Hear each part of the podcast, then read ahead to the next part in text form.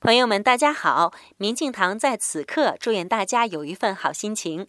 昨天我发现了一个有趣儿的现象，有一个小朋友和他的阿姨在另外一个房间里玩着玩着，突然就烦躁不安起来，指着门口要出去。大家都以为只是小孩子的正常反应，我也没多想。从这个房间到另外一个房间的时候，我发现小孩子的妈妈也在。我一进门就看到那个妈妈正在激动的在电话里边和别人说着什么，情绪越来越激动，最后气得差点没把电话摔地上。哎，我突然意识到，他的孩子一定是接收到了他妈妈的脑电波，所以才突然的表现出烦躁和不安。这个乍一听好像挺扯的，其实不然。世间万物都是以波的形式传播，听到的是声波，能够感受到冷热的是辐射波，大脑一想啊，就形成了脑电波等等。今天您回复“清静”两个字，给您看详细内容。